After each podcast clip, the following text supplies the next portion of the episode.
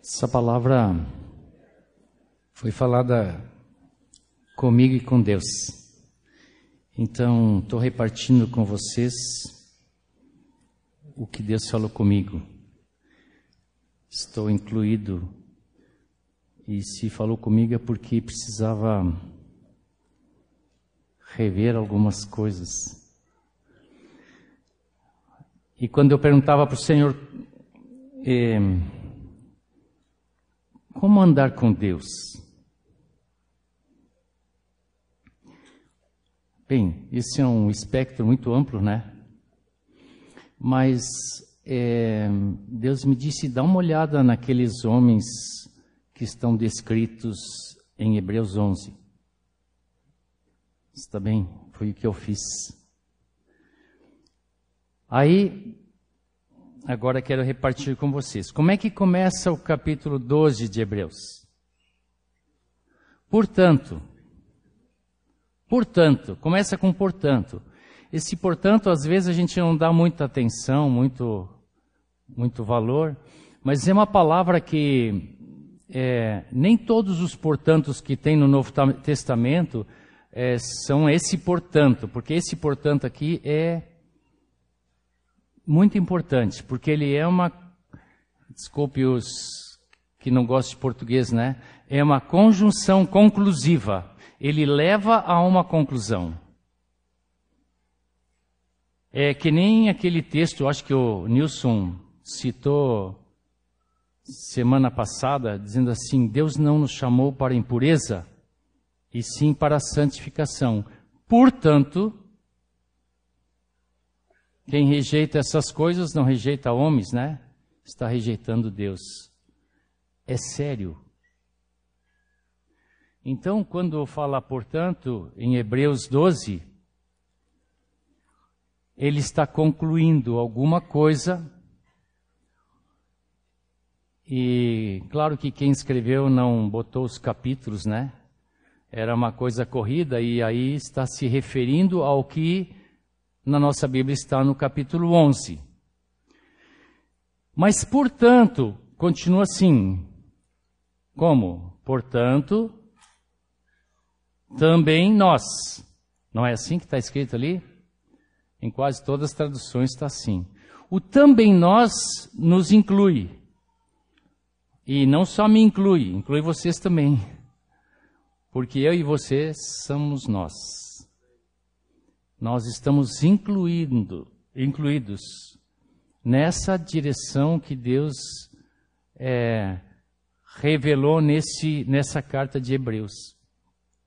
Depois a gente vai voltar para cá, mas eu só quero chamar atenção para a gente depois voltar, ir para o 11 e ver algumas coisas como andar com Deus. Por fim, antes de a gente, ir para o 11, diz: Portanto, também nós. Como é que continua? Na, nessa nova versão diz: Visto que temos a rodear-nos tão grande nuvem de testemunhas. É claro que se olharmos o capítulo 11, nós vamos ver que são testemunhas ah, de uma história que os hebreus conheciam muito bem. É uma carta aos hebreus, está referência, fazendo referência a homens de, da história deles. Porque conheciam bem o Pentateuco, né? Então, desde, desde o começo, e, e o primeiro que é citado em Hebreus, Hebreus 11 é, é Abel, né? Então é bem no começo mesmo, lá no comecinho. Bom, Testemunhas de quê e testemunhas para quê, né? Agora é que são o nosso alvo de estudo. Então, Hebreus 11 começa assim: Ora, a fé é a certeza de coisas que se esperam, a convicção de fatos que não se veem. É uma definição que todos nós conhecemos, só que às vezes nós a utilizamos mal um pouco, às vezes, fora do contexto. Né? Se eu disser que eu estou esperando uma Ferrari vermelhinha, eu, será que eu tenho fé? Eu posso esperar, né? mas é a certeza de coisas que se esperam. Que coisas esperamos? Esse é o contexto do que está sendo tratado aqui. E quando dá essa definição de fé, ele diz assim: Pois pela fé os antigos obtiveram bom testemunho. Então, ele está trazendo para nós, começando a incluir os antigos. E aí ele começa no versículo 3 dizendo: Pela fé entendemos que o universo foi formado pela palavra de Deus, de maneira que o visível veio a existir das coisas que não são visíveis. Ah, se a gente lê assim superficialmente esses três versículos, parece um pouco desconexos, não parece? Mas na verdade, a convicção de um fato que não se vê é o que diz o versículo 3, que o universo foi formado pelo poder de Sua palavra. Vocês creem isso? É, não é tão lógico assim, né? porque a fé não tem uma lógica racional, né? E vocês já ouviram muitas coisas diferentes e os que estudam em escolas já ouviram coisas diferentes de que o universo surgiu de muitas formas que para mim são mais difíceis de ter fé nelas do que dizer que Deus as criou, né? Mas os antigos foram aprovados pela sua fé. Então, a história de homens que se segue no capítulo 11 é a vida deles andando com Deus, sendo aprovados por Deus por causa da sua fé. Homens que andaram na certeza do que vinha pela frente e convictos de algo invisível. E Hebreus está dizendo que eles alcançaram, eles não se enganaram com isso. O capítulo 1 de Hebreus começa, né, que todas as coisas, falando de Jesus, que todas as coisas são sustentadas pelo poder de Sua palavra. Eu fico às vezes imaginando como isso pode, podia ter acontecido na criação, né? Porque na verdade todas as coisas que se que para nós são visíveis e concretas, elas na verdade são são energia em átomos compostos de várias formas, criando um corpo. De onde vem essa energia? pelo poder da palavra do Senhor, que criou essas coisas. Cremos que quando Deus disse haja luz, houve luz. Ele não criou o sol, o sol foi criado depois. Que luz era essa? Isso complica a nossa fé? A luz é a sua vida, a sua presença na criação trouxe luz. Tanto que quando estivermos com Jesus não haverá sol, porque Ele é a nossa luz, né? Glória a Deus. As coisas que se veem, diz Paulo, são temporais. Tem um tempo de existência, mas as que não se veem são eternas. Então nós invertemos a lógica dos homens com a lógica de Deus. Porque para os homens é preciso ver, cientificamente comprovar, né? Para que se creia nisso. Eu acho que se alguém de nós não sabe bem de onde vem, talvez também não saiba para onde vai. É preciso que nós creiamos que Deus é que criou todas as coisas e nos criou com um propósito. Nós estamos incluídos nessa criação. Essa criação é um tempo de Deus, que é eterno, sem tempo, né? Ele começou uma criação colocando ela dentro de um tempo, mas um dia céus e terra passarão.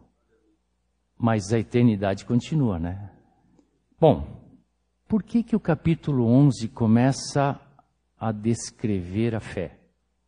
Quando diz assim, ora, a fé, né? Parece que, ora, a fé, é, é lógico que ele está falando da fé anteriormente. Agora, é, dizem que a carta de Hebreus foi escrita já ah, sob perseguição do Império Romano. Alguns dizem que foi na época de Nero. Eu não estava lá, então eu não posso comprovar. É, mas por que que eu digo isso? E por que que eles dizem? É, porque o capítulo 10, que antecede ao 11, ele fala da dificuldade que os irmãos estão passando, que a igreja está passando. E é por isso que ele, vendo essa dificuldade, coloca, então, o testemunho de todos aqueles que já viveram e testemunharam dessa fé, para chegar até nós e continuarmos essa história que Deus criou na humanidade. Então começa no versículo 32, capítulo 10 assim: Lembrem-se dos dias passados, quando depois que foram iluminados, vocês sustentaram grande luta e sofrimentos em certos momentos, vocês foram transformados em espetáculos, tanto para serem insultados quanto para serem maltratados. Em outros, vocês se tornaram coparticipantes com aqueles que foram tratados assim. Porque vocês não apenas se compadeceram dos encarcerados, mas também aceitaram com alegria a expoliação dos seus bens, porque sabiam que tinham um patrimônio superior, durável. Portanto, não percam a confiança de vocês, porque ela tem grande recompensa.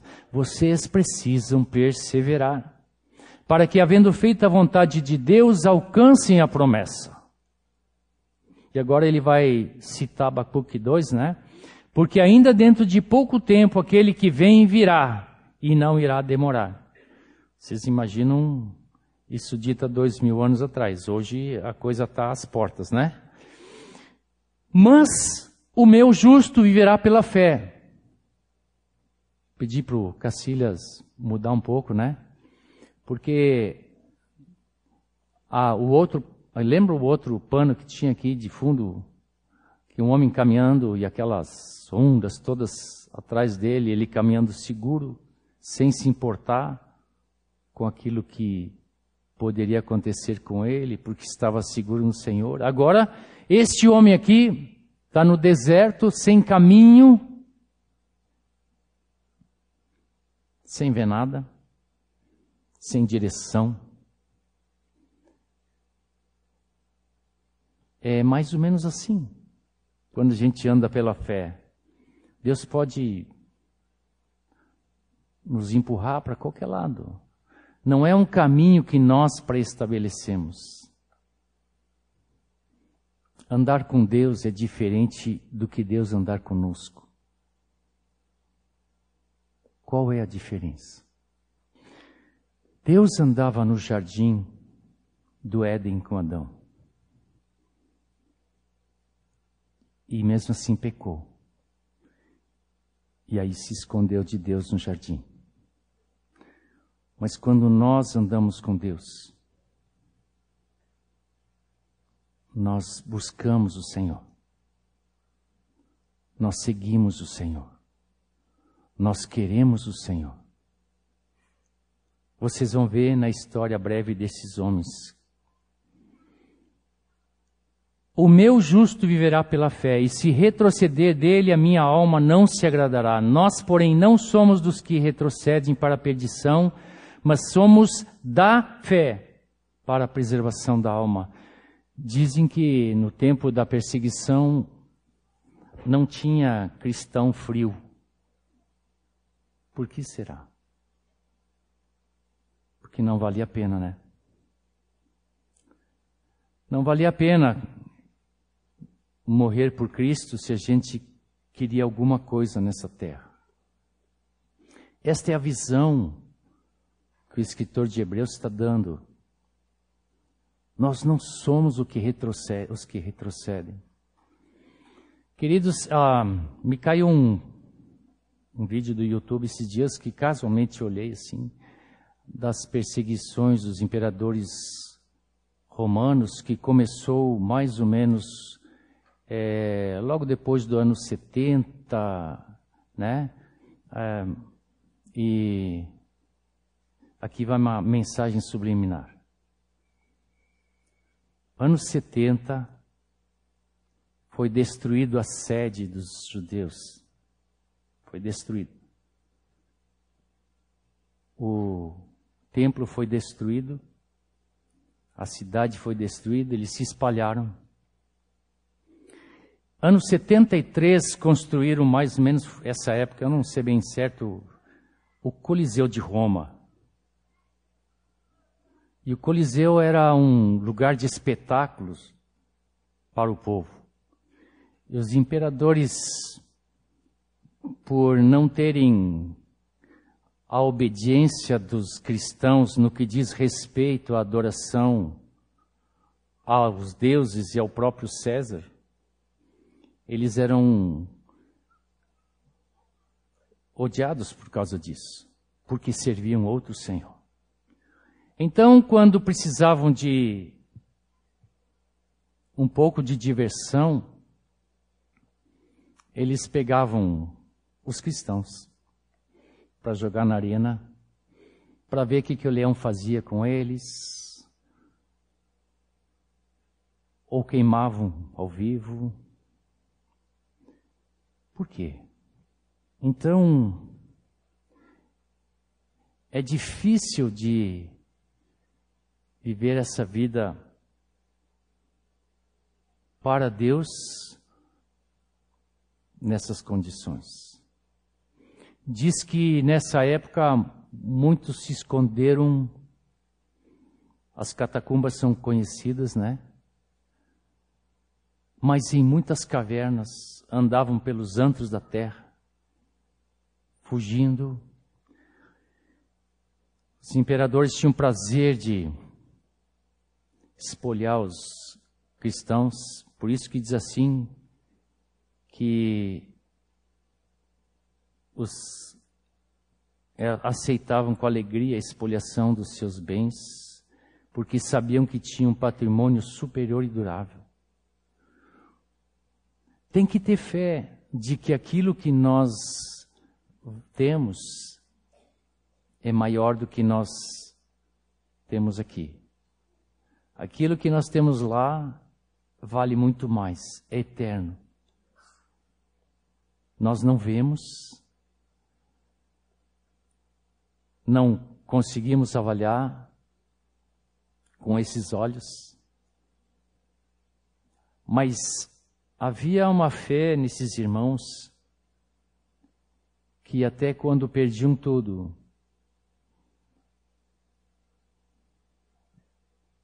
para eles a vida continuava, porque essa vida era passageira. O justo viverá por fé é um é uma frase que se repete na palavra. Foi escrita em, por Abacuque, lá uns 600 anos antes de Cristo, mas Paulo fez muitas vezes referência a ela, né? Inclusive em Romanos 1:17, quando ele diz assim: Em primeiro lugar, né, bem no começo da carta, diz: em primeiro lugar, dou graças a meu Deus pela fé de vocês que é conhecida em todo mundo. Porque o justo viverá pela fé. Mas vamos ao capítulo 11. Pela fé, Abel ofereceu a Deus um sacrifício mais excelente do que Caim. Capítulo, versículo 4. Pelo qual teve testemunho de ser justo, tendo a aprovação quanto às suas ofertas. E por meio da fé, mesmo depois de morto, ainda fala. Só o que diz a carta. Um versículo. Se olharmos é, para Gênesis, conta um pouco quem era Abel. E quando então vem a descrição dessa, dessa oferta que Abel e Caim ofereceram a Deus, no capítulo 4, diz assim: Abel, por sua vez, trouxe das primícias do seu rebanho e da gordura deste. E o Senhor se agradou de Abel e sua oferta. Qual é a característica, característica que, de Abel que agradou a Deus? Aqui diz a aprovação de Deus quanto às suas ofertas. Porque ofertou das primícias. Hoje lemos, né? É, João Nelson leu. Provérbios 3, 9, né? Que diz: honra o Senhor com as primícias. Que são primícias? Eu mudei um hábito depois que Deus falou comigo. Ah, eu tenho uma irmã que mora na Suíça. Quando eu acordo, ela já está quase almoçando, né? Então é um horário de manhã, às vezes ela conversa algumas coisas. Eu sempre recarrego meu celular do, mesmo, do lado da cama. E a minha tendência é, ao acordar, é pegar primeiro o celular e olhar se tem alguma mensagem. E eu disse para o Senhor: as primícias são tuas.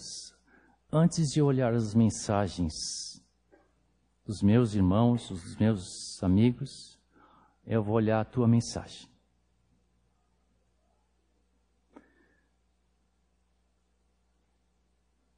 Será que nós nos damos conta não estamos pecando em olhar as mensagens, mas o Senhor se agrada das primícias. Ele tem que ter o primeiro lugar na nossa vida. Quando Jesus disse: Buscai em primeiro o reino de Deus, voltem ao primeiro amor.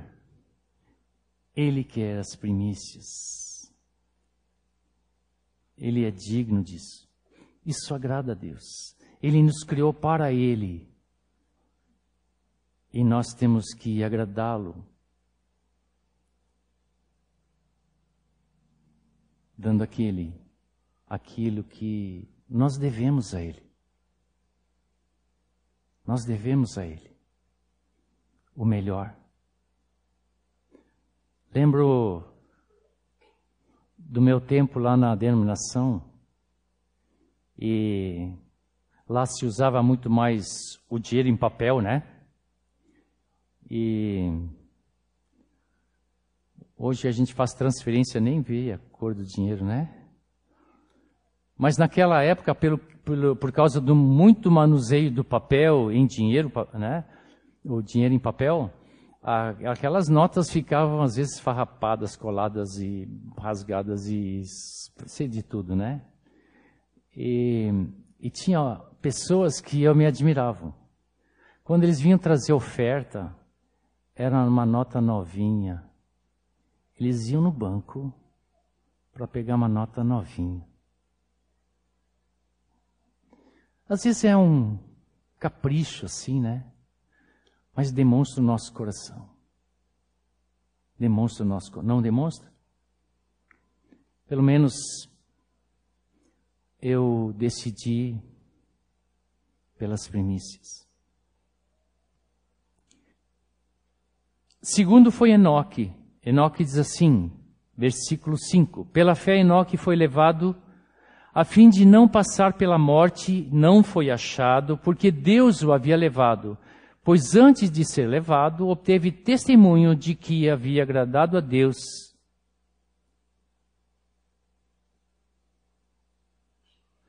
Pouca coisa sobre Enoque, né? E se a gente for para o Velho Testamento, vai ser pouca coisa que nós vamos encontrar de Enoque. Diz assim: Enoque viveu 65 anos e gerou a Metusalém. Enoque andou com Deus. Eu não sei se Metusalém foi o mais velho homem, né? Eu não sei se Deus, porque tirou um pouco da vida do, do Enoque, deu para o filho dele, né? Enoque andou com Deus, Enoque andou com Deus, diz ali. E depois de Jerônimo Matusalém, viveu mais 300 anos e teve filhos e filhas. E todos os dias de Enoque foram 365 anos. E Enoque andou com Deus e não foi mais visto, porque Deus o levou para junto de si. Que testemunho Enoque dá para nós que também nós temos que andar. Eu, a impressão que dá é que Enoque, Deus ia para a esquerda, ele ia para a esquerda, Deus ia para a direita, ele, ia pra, ele andava com Deus. Por onde Deus andava, ele andava com Deus. Parece assim essa impressão, né? Outro dia Ismael disse que ele andava abraçado com Deus, quando Deus foi embora, ele foi junto. Essa impressão, né? Eu fiquei pensando, puxa vida, mas Deus tirou Enoque do meio dos filhos, das filhas, a esposa, tirou ele da família assim no mais. Enoque andava com Deus. Talvez Deus, o Enoque não tenha falado muito isso, mas ele foi conhecido porque mostrou isso.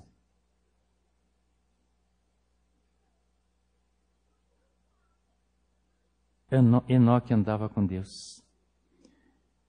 Andar com Deus é agradá-lo.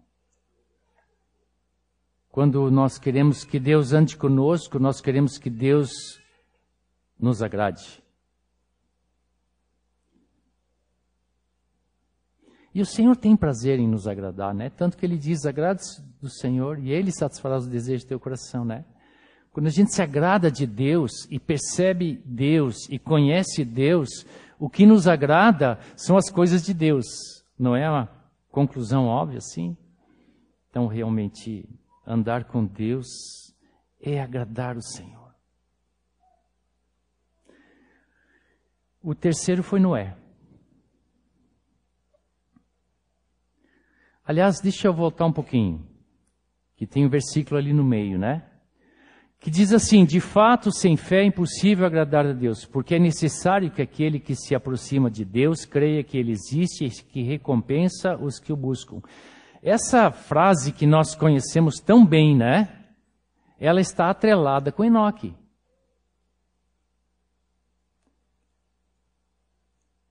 Enoque andava com Deus, agradava a Deus, porque sem fé é impossível agradar a Deus.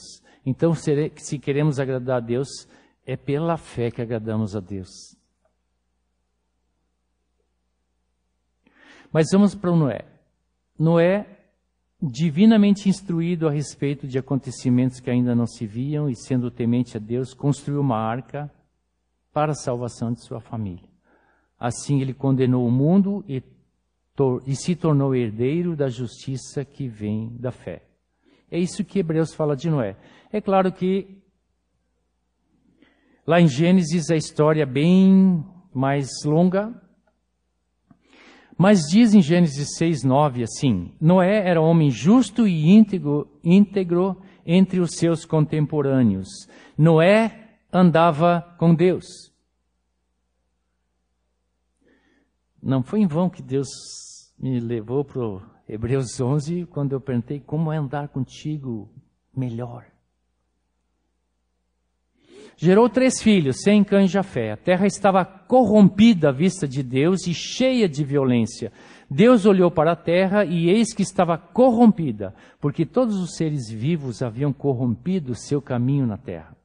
Um pouquinho mais adiante, versículo capítulo 7, 1 diz: E o Senhor disse a Noé, depois de construir a arca, né, que ele mandou construir, passaram-se cem anos ele diz: entre na arca, você e toda a sua família, porque reconheço que você tem sido justo diante de mim no meio desta geração. O justo viverá pela fé.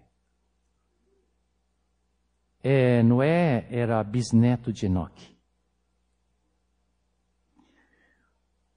É, vocês querem ver como estava a situação na época de Enoque?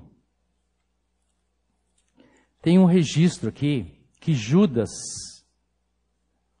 tirou de um, de um escrito que não existe mais, mas que a igreja bem primitiva lá ah, fazia menção. É, alguns patrícios da época do, dos primeiros séculos fazem menção. Diz no, em Judas, que só tem um capítulo, né? É,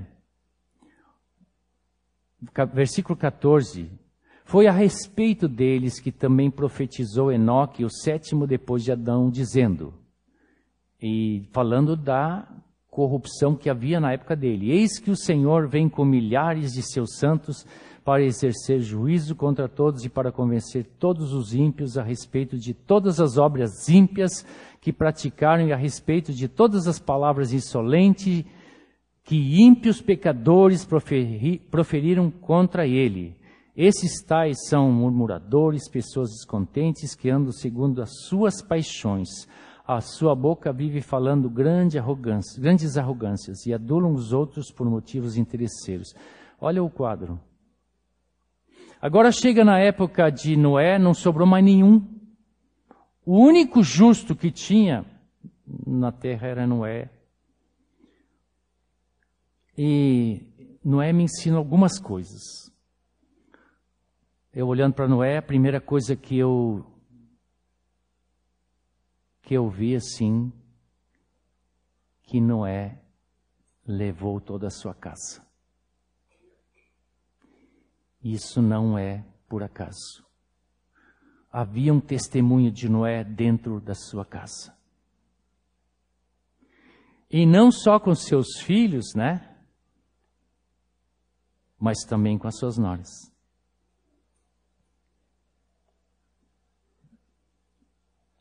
É, eu fiquei imaginando assim: o Noé recebeu um recado de Deus e chegou em casa, sentando na mesa e disse: Ó, negócio é o seguinte, é, vou construir uma arca. Marca. Pai, uma arca? O que, que é uma arca? Não, uma arca é um navio bem grande assim, tem 100 metros de comprimento assim. Ah, pai, para quê? Para navegar. Navegar onde? Eu, eu fiquei imaginando a conversa, né? Claro que não foi assim, né? Mas eu fiquei imaginando, é, é, e vocês vão me ajudar a construir. Ah, pai, por favor, pai. Isso aí é um trabalhão. Para nada. Não, e tem mais uma coisa. E nós vamos fazer compartimentos, trazer alimento, porque nós vamos encher de bicho. Ah, pai, para com essa loucura, pai. Inventa coisa. Se não, não parece assim.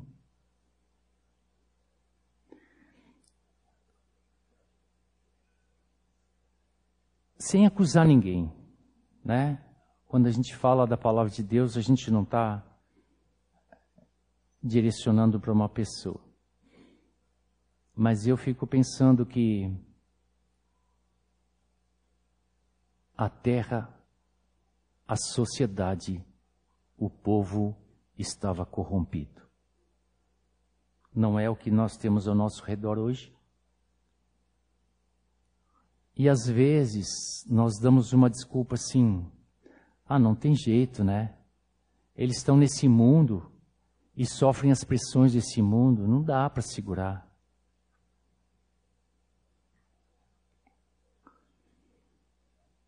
Por isso que a fé de Noé e a sua obediência a Deus me falam muito. Andar com Deus é obedecê-lo. O quarto foi Abraão, a quarta testemunha. O pai da fé, né? conhecido como pai da fé.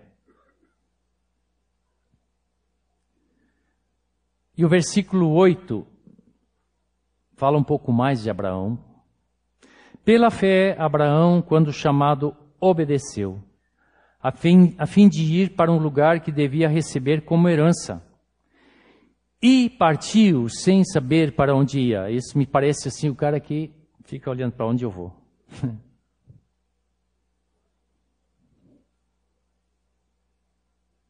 Pela fé, peregrinou na terra da promessa como em terra alheia, habitando em tendas com Isaac e Jacó, herdeiros com ele da mesma promessa, porque Abraão aguardava a cidade que tem fundamentos, da qual Deus é o arquiteto e construtor. A fé de Abraão, ela transcendeu apenas a Canaã prometida.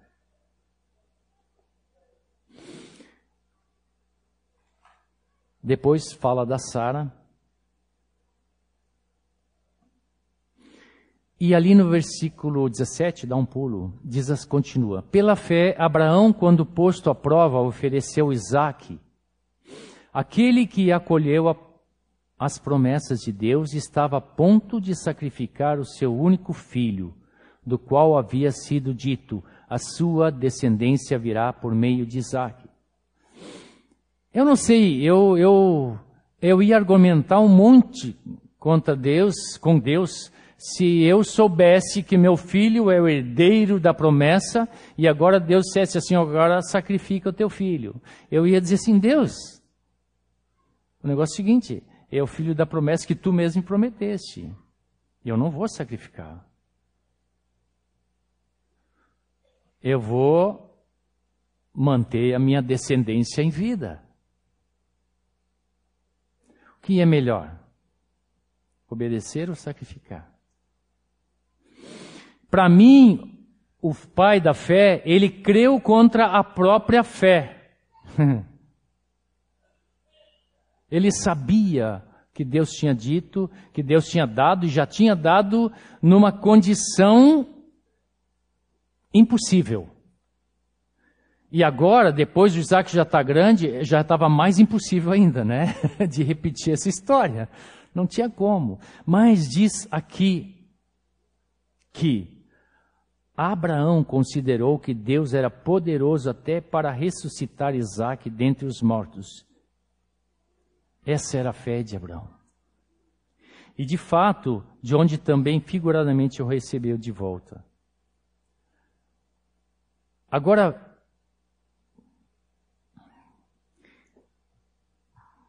Abraão é, diz no versículo 13, voltando um pouquinho agora, né? Todos estes morreram na fé e não obtiveram as promessas. Fico pensando assim, um homem vivendo toda a sua vida e o Senhor dizendo que ele seria um povo grande, dizendo que seria escravo por 400 anos numa terra alheia. E ele chegou no fim da sua vida, não viu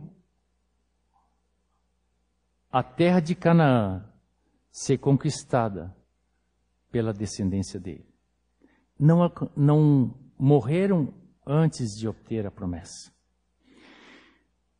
Isso, para mim, significa o seguinte: que eu sou continuação, a continuidade de um propósito de Deus que começou lá, lá longe, né? É, se talvez eu pudesse fazer uma referência, né? Muitos dos meus antepassados eram convertidos. É, andei olhando os antepassados da Tiane também. Então a gente foi muito abençoado.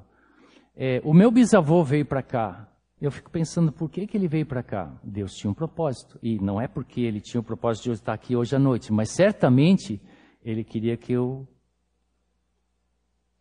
estivesse na comunhão com vocês.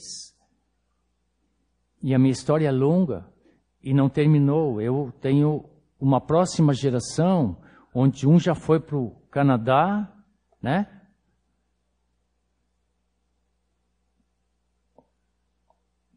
E o propósito de Deus não é o que eu quero.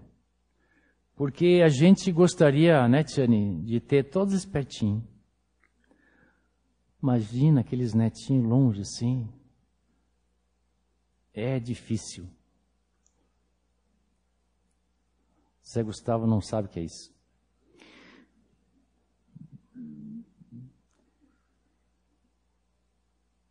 Deus é um Deus de gerações. Deus é um Deus que começou a sua história com aqueles que vieram antes de nós. Nós somos uma continuidade e depois de nós alguém vai continuar. Nós temos que ser fiel naquilo que Deus nos colocou em nossa geração. Essa é a verdade. Nós vivemos para Deus, então deixa Deus mexer os bonequinhos no tablado, né? E às vezes a gente é meio escanteado e a gente se sente, pá. Lembrei de um de um irmão querido que ele é, andava comigo e um dia ele me perguntou, Otcar, qual é o teu propósito com a minha vida? Hum. Difícil de responder, né? Mas o que me veio na hora ali foi dizer assim: olha, eu, eu estou me esforçando para te ajudar a ser igual a Jesus. Que daí eu sei que tudo vai dar certo, porque esse é o propósito dele, depois que revelou Jesus. Então, tem uma coisa de Abraão que me alegrou o coração. Ele tinha Isaac né? O Isaac estava na hora de casar. E aí, Abraão chamou o servo dele e disse assim: Você vai lá para a Mesopotâmia, lá onde estão meus parentes, e busca uma esposa para o meu filho. E, sabiamente, aquele servo disse assim: Eu não sou bobo, né? Eu escolhi para o filho do meu patrão, a esposa, bah, vá que ele não goste eu me apedreje ainda, né? E aí, ele disse assim, Abraão, né? Deixa eu levar o Isaac junto. Aí ele escolhe e nós voltamos. Sabe o que Abraão disse? Se se fica nas entrelinhas, muito claro assim. Ele disse: Deus mandou eu sair daquela terra. E para que Isaac não seja tentado a voltar, ele não vai junto. Olha a seriedade que Abraão levou à palavra de Deus. Claro que vocês conhecem a história, né? Aquele servo nunca orou, orou tanto na vida. E e finalmente Deus respondeu e ele, né? E ainda colocou as condições, né? Mas se não gostar, bom. Ah, A história vocês podem ler lá em Gênesis 24. É, um parênteses aqui, aqueles que ainda vão casar seus filhos. Não se omitam. Não diga aos seus filhos, ah, procura uma esposa, te vira, faz o que tu quer.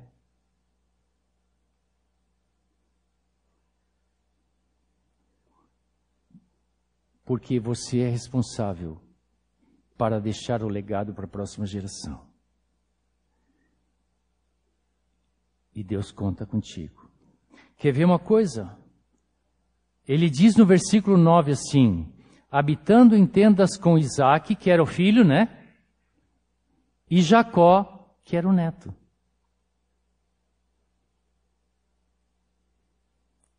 Havia um patriarca ali, cuidando da sua geração. Bom, queria pular para o finzinho do, do capítulo 11, que diz assim: versículo 32. E que mais direi? Certamente me faltará o tempo necessário para falar de Gideão, de Baraque, de Sansão, de Jefté, de Davi, de Samuel e dos profetas, os quais, por meio da fé, conquistaram reinos, praticaram a justiça, obtiveram promessas, fecharam a boca de leões, extinguiram a violência de, do fogo, escaparam de ser mortos à espada, da fraqueza tiraram força, fizeram-se poderosos na guerra, puseram em fuga exércitos estrangeiros, e mulheres receberam pela ressurreição os seus mortos. Se nós pararmos por ali, qual é a conclusão que nós temos de viver pela fé? A nossa vitória.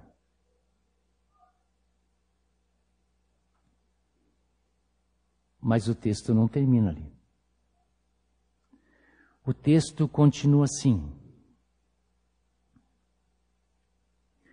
Outros, por sua vez, passaram pela prova de zombarias e açoites, sim, até de algemas e prisões, foram apedrejados, cerrados ao meio, mortos ao fio da espada. Os lá de cima escaparam do fio da espada, os de baixo aqui foram mortos ao fio da espada. Andaram como peregrinos, vestidos de peles de ovelhas e de cabras, passaram por necessidades, foram afligidos e maltratados. Ora, será que não tinham fé? Diz aqui que todos estes, no versículo 39, tendo obtido bom testemunho por meio da fé. Todos estes viveram pela fé. Só que destes o mundo não era digno deles. Andaram errantes pelos desertos, pelos montes, pelas covas, pelos antros da terra. O mundo é digno de nós?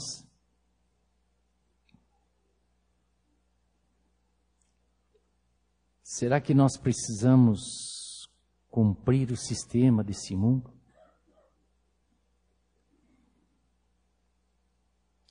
Será que quando nos confrontarmos com essa turma de baixo, nós não retrocederemos? Ou nós somos daqueles que não retrocedem? Todos estes, mesmo tendo obtido bom testemunho por meio da fé, não obtiveram a concretização da promessa, porque Deus tinha previsto algo melhor para nós, para que Ele sem nós não fosse aperfeiçoados. Há uma continuidade no propósito de Deus, desde os antigos até nós. Agora vou entrar naquilo que nós começamos. Portanto, também nós, visto que temos a rodear-nos de tão grande nuvem de testemunhas, Todas essas testemunhas, nós poderíamos passar um tempão vendo quais, o que testemunharam da sua fé. livremo-nos. Ops, agora tem a forma de nós andarmos pela fé. E não deixar com que algo tire a nossa fé. Algo que impeça nós andarmos com Deus. Livremo-nos de todo o peso e do pecado que tão firmemente se apega a nós e corramos com perseverança a carreira que nos está proposta. Queridos,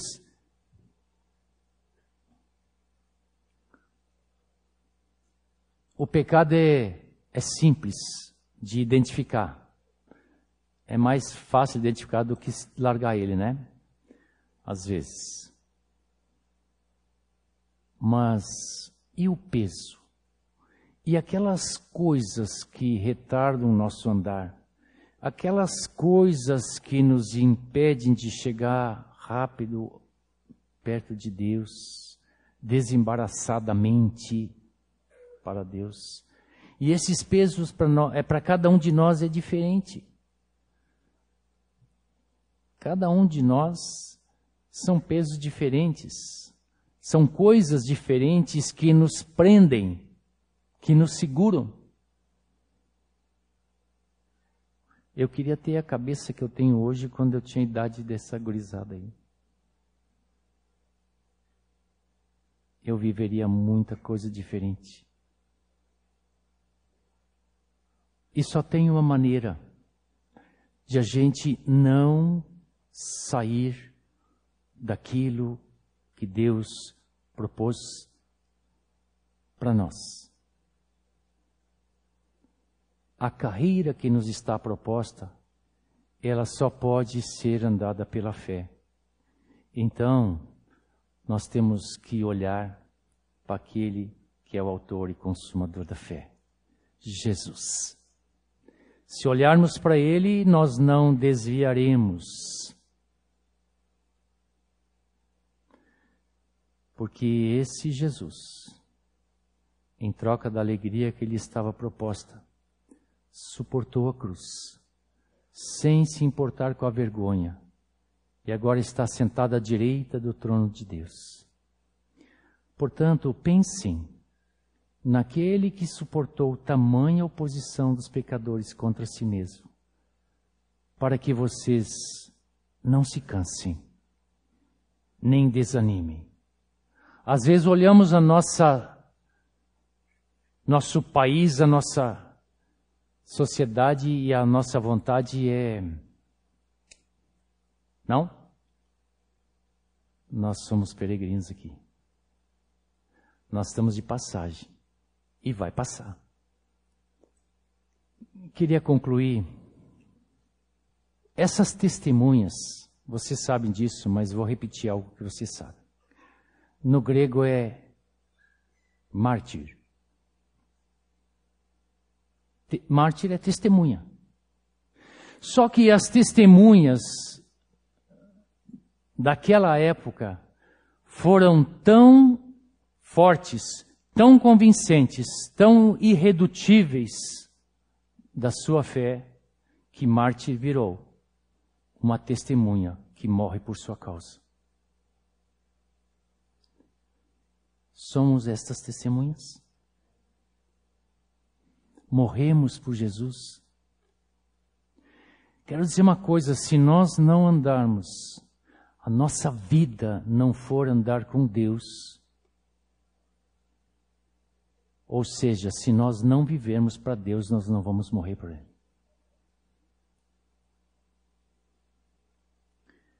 2 Coríntios capítulo 4.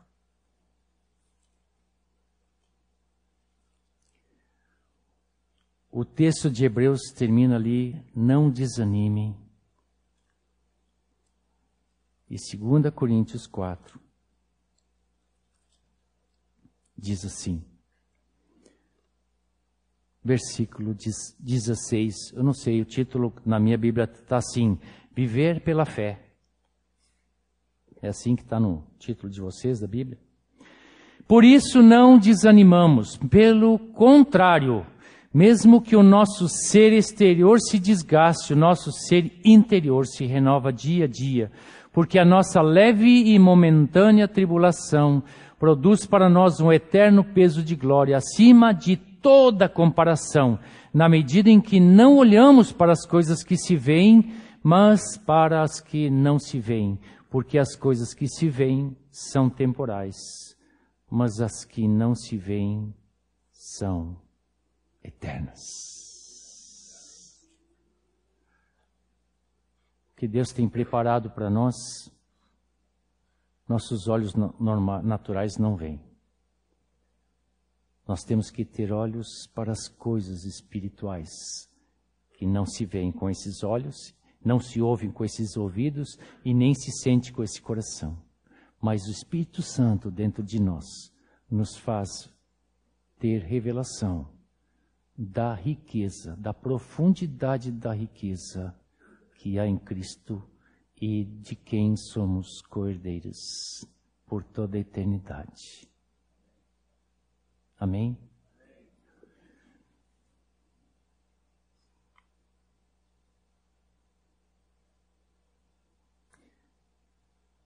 Eu.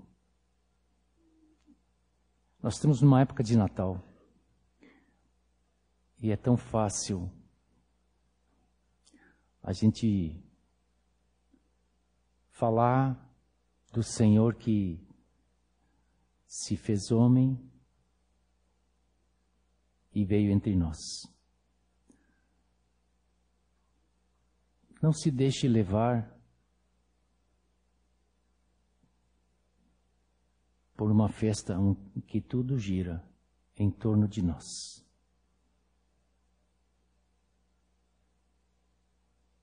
Deixa o Senhor ser o centro. Todos os dias. Senhor, nós te agradecemos por homens que foram fiéis, não foram heróis, foram fiéis a Ti, Senhor.